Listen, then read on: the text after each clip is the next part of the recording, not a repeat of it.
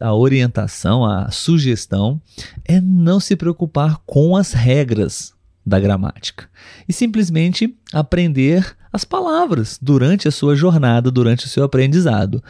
Eu acho essa maneira bem mais fácil. Foi a, a, mesma dica da semana passada, né, Letícia? Sim, sim. Em aprender vocabulário, em aprender pronúncia, como pronunciar dessa maneira, pouco a pouco, palavra por palavra. Eu acho que é a melhor dica para você não se preocupar em pensar sobre isso exatamente no momento onde você está, é, quando você está conversando com alguém.